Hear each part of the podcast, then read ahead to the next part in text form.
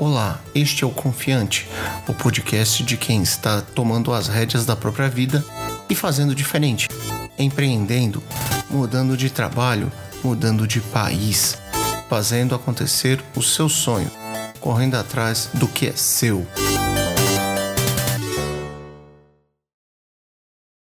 Olá pessoal, tudo bem?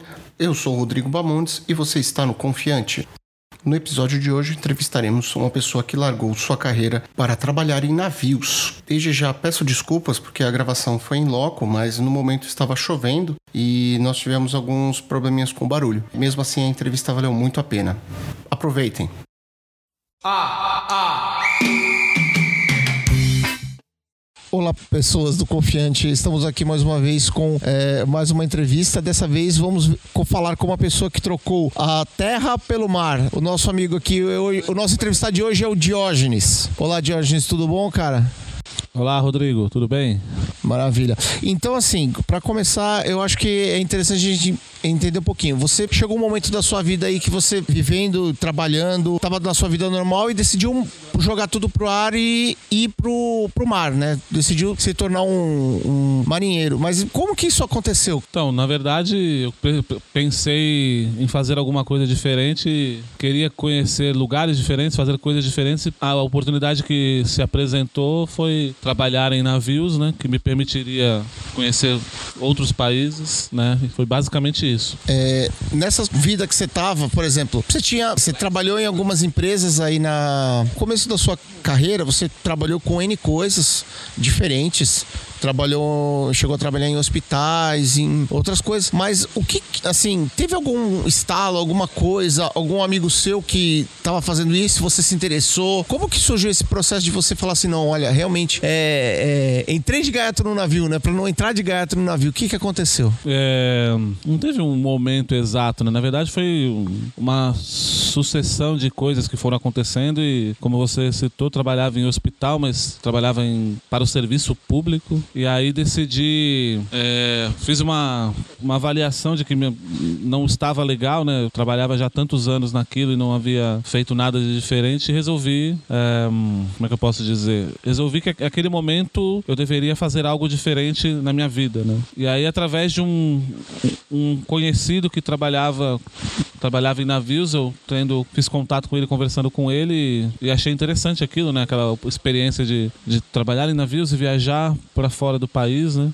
E aí obtive maiores informações com, com, essa, com esse rapaz e busquei o, o modo de, de ingressar nesse, nesse universo aí, nesse mercado. E, naquele mesmo ano isso aconteceu, né? Acabei mudando, foi assim. Ok. E, por exemplo, como que foi comunicar isso para sua família? Porque a gente sempre tem é, uma, uma, proximidade maior ou menor com a, com a família. Você é, possivelmente morava perto da sua família e tudo. Como que foi isso dentro da sua casa? Teve algum tabu? Teve alguma choradeira, chororô da, da mamãe, do papai? Como é que foi? É, sim, essa parte, trabalhar, ter esse estilo de vida, né, de passar tanto tempo fora, né, de, de casa, é a, a parte mais difícil é essa de estar distante da família e de, de amigos, né? Então, no momento que eu decidi fazer isso, né, passar a trabalhar, né, esse rompimento, né, desse laço com a família, de, né, sabendo que ficaria muito tempo fora de casa, foi um período complicado, foi difícil.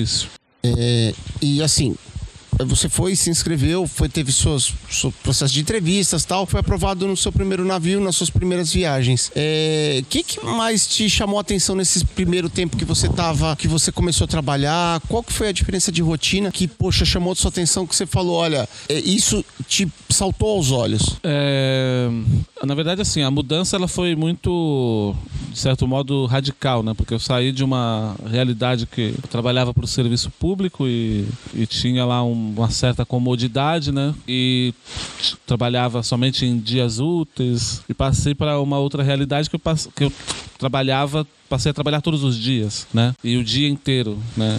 Então esse período foi houve um período ali de, de adaptação para essa nova realidade, nessa nova circunstância e mas assim nos primeiros é, é esse período de adaptação requer muita força de vontade, muita determinação, porque não é, não é todo mundo, né, né não é qualquer um que chega ali né, e começa esse tipo de atividade e permanece. Né, não é uma atividade fácil. Mas eu, de, depois dos primeiros dias, né, me adaptei a esta, esta, este novo estilo de vida e consegui e vi que poderia fazer aquilo por, por muito tempo, né? Você tem uns contratos longos, esses contratos parem um determinado período para você ter um pouco de férias, um pouco de descanso. Você já está indo para o teu quinto ano aí na é, nessas idas e vindas aí do mar, passando as férias aqui na aqui em terra. É, você ainda sofre um pouco com essa com a mudança quando você tem que voltar para dentro do navio ou isso já está mais tranquilo? Como que tá isso para você? É o de fato, venho e fico em terra por um curto período, né? Que posso chamar de, de férias. Toda vez que eu tenho que retornar, né? É complicado porque eu saio dessa, dessa condição de estar ali né, no meu ambiente familiar, né? E tenho que retornar para trabalhar, mas esse, essa coisa de se despedir, né? De estar se afastando de, de tudo e de todos é sempre um, uma parte difícil, né? Mas a necessidade é bem maior, né? A realidade é maior. É, nessas idas e vindas aí, você conheceu N paisagens e, e teve alguma assim que te chamou atenção nesse período? Falou assim, poxa, ou, ou então uma das primeiras viagens quando você foi para a Terra no teu descanso é, do trabalho, como que foi assim, tipo, poxa, não teve nada que te chamou atenção? Fala assim, poxa, deveria ter ido tal lugar, não deveria ter ido?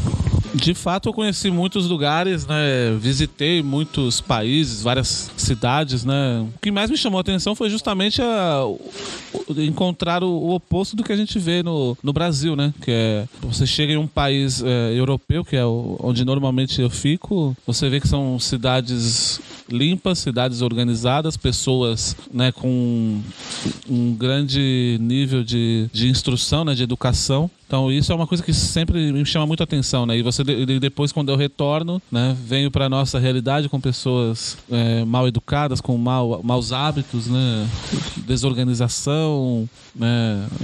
Isso é uma coisa que chama muito atenção. Por exemplo, você acha que essas viagens suas alteraram a forma como você enxerga o Brasil?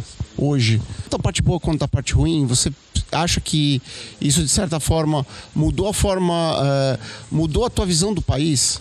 Hum, mudou, mudou. Com certeza mudou porque eu passei a ver né, de, literalmente de fora, né? E você tem contato com pessoas e você vê como outras pessoas também vê o, o, o Brasil, né? A imagem que tem, a imagem que as pessoas têm né, do nosso país, a imagem que nós tínhamos, é a, a imagem que passamos a ver também, né? Sobre o nosso ponto de vista e sobre o ponto de vista dos outros, né? Que é importante, né? Então mudou bastante, com certeza, e nos faz também observar outros aspectos, né? Que normalmente não, não observamos quando estamos dentro, né? É aquela coisa de, de ter a. de sair da, da condição de,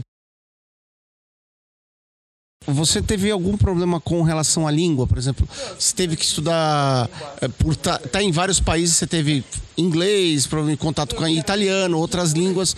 Tem alguma coisa que você fala assim, olha, realmente mudou minha visão até do que as pessoas sabem sobre inglês ou, ou italiano, ou que, o que se exige, exige para estar tá num, num cruzeiro falando, né? O que você precisa falar realmente no cruzeiro? Então, para trabalhar em navios de cruzeiros, você tem que basicamente falar o inglês, né? O inglês é a é a língua universal que, como são pessoas oriundas de diversos países, né, o inglês é, é escolhido como a língua, língua oficial. Mas eh, eu já tinha me preparado para isso, já sabia, mas acabei tendo contato com outras, outros idiomas, né? Como, por exemplo, o italiano, já que eu trabalho para uma companhia italiana. Então, acabei tendo contato e aprendendo né, a falar esse idioma. Pude também ter contato com o, o idioma espanhol, que eu não, não estudei, mas a gente acaba se comunicando e a, aprendendo também a se comunicar, né? E, e, e, tantos outros idiomas, mas aí que já se tornam um pouco mais é, difíceis de, de aprender, requerem maior dedicação, como por exemplo o alemão, né? Que é uma coisa que ainda pra, neste momento não, não domino, não, não sei se algum dia eu ainda venho a, a estudá-lo, né?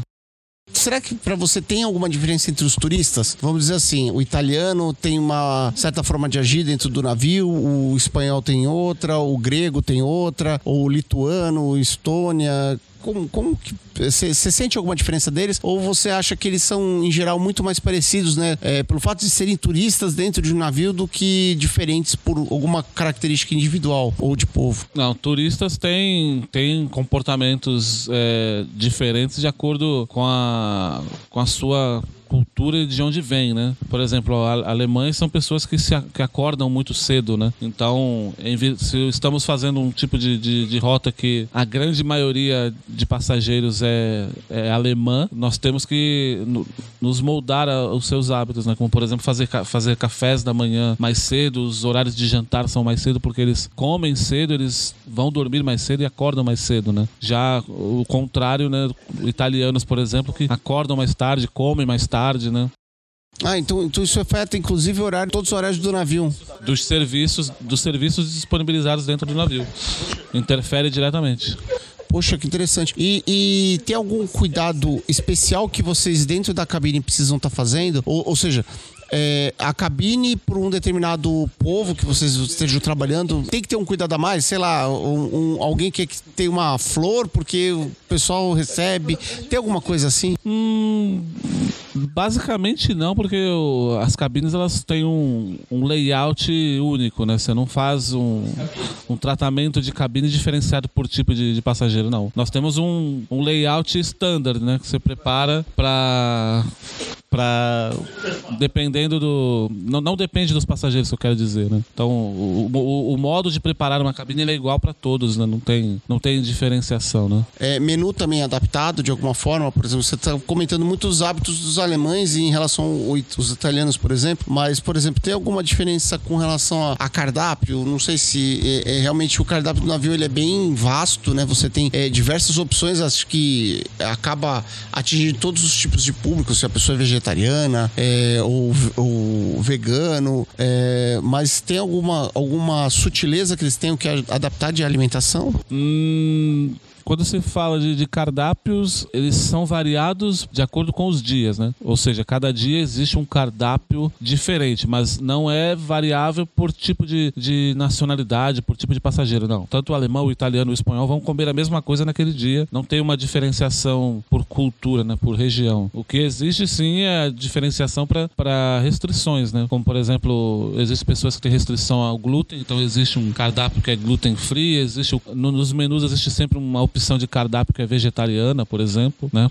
Para quem opta por não comer carne, existe esse tipo de coisa, né? Mas uh, o cardápio ele é igual para todos. Poxa, legal. Assim, desses, desde que você. Primeiro você começou como cabotagem, né? Aqui trabalhando na costa brasileira um tempo. Depois você começou internacional. Nessas idas você passou por Espanha, passou por Ibiza, né? Um pouco, pedaço da Itália, um pedaço até Alemanha que você comentou, Lituânia, Letônia. Eu lembro que você comentou, acho que foi numa Rússia, uma época. Você chegou aí para um, um, um destino russo.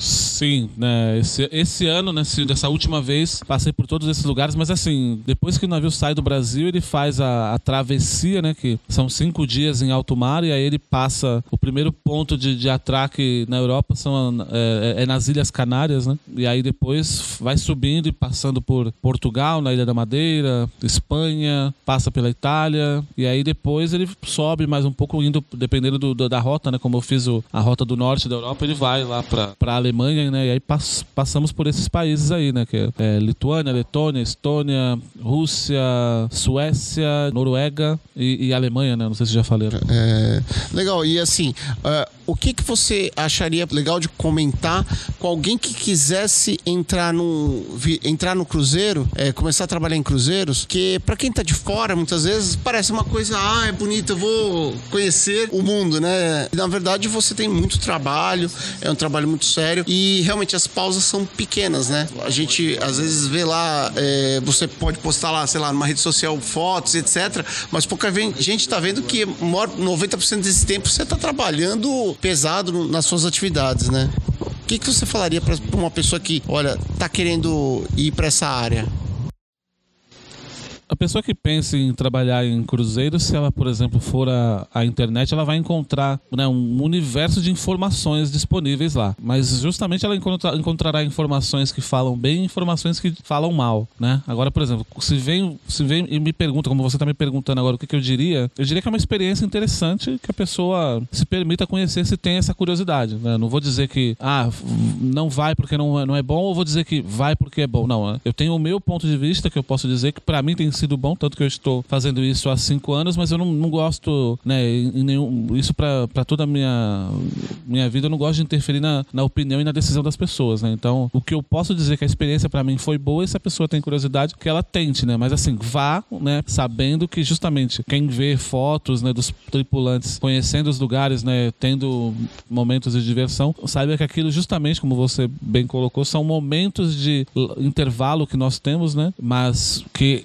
basicamente nossa função primária lá é trabalhar, né? Estamos indo lá para trabalhar, para trabalhar, trabalhamos todos os dias, né? Quem trabalha em navios trabalha todos os dias, mas também temos nossas horas de folga, nossos horários livres quando é quando podemos sair do navio e aproveitar e conhecer os lugares, né? Então é possível mesmo com tanto a fazer, né? Tendo que trabalhar, também é possível ter esses momentos de, de lazer e, e de descanso para poder conhecer os lugares e aproveitar, né? Já ouvi gente comentar que às vezes tem que dosar até um pouco quanto gasta numa saída, porque dependendo do local, você numa saída você gasta mais, mais que o salário do dia, né? Às vezes você gasta o salário da semana. Você achou isso também em alguns casos? É, é bom dar uma comedida? Como é que é? Não, isso, isso é, é, comum, né? Porque, por exemplo, você vai lá para fora, tem contato com coisas, né? Com produtos e serviços que, quando você tem no Brasil, são muito caros, né? Quando, ou, às vezes, nem, nem, nem tem, né? Você nem tem produtos que você encontra lá fora que não, não são comercializados no Brasil. Então, assim, existe uma, uma atratividade muito grande, né? E um, um convite para que você acabe gastando, né? Então, você tem que ter um controle, né? Se você tem o objetivo de juntar dinheiro, que é o da grande maioria, tem que ter um controle né, dos gastos que você tem, né? Mas é possível você se divertir, né? E, mas, e, e ainda conseguir guardar dinheiro. Mas tem que haver um, um, controle, porque senão as oportunidades também que se apresentam lá para você gastar dinheiro são muitas, né? E você pode, se você não, não se autocontrola, você pode acabar ao final vendo que você trabalhou tanto e não, e não conseguiu reunir nada, né? O trabalho foi todo gasto ali.